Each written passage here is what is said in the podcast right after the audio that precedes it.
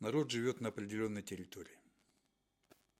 Территория с народом, общая судьба – это прошлая история и ее будущее. Будущее зиждется на идеологии. Идеология основана на связи прошлого с будущим. История, оценка настоящего, планы. История народа основана на истории человечества.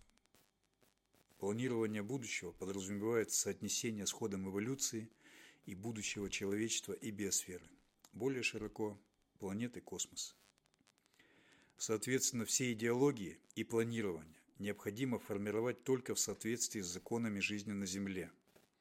Это развитие мозга, адаптация и развитие, расширение ареала обитания для человечества, освоение за границей ареала, это приполярие, и освоение ближайшего космоса и космоса.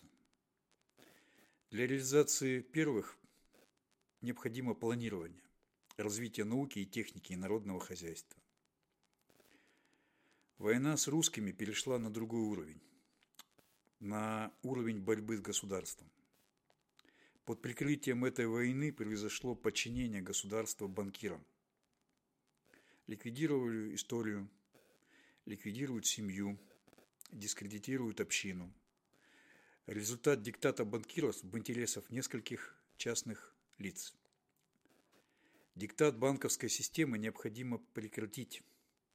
Это тормоз не только на пути развития человечества, но и на пути сохранности его.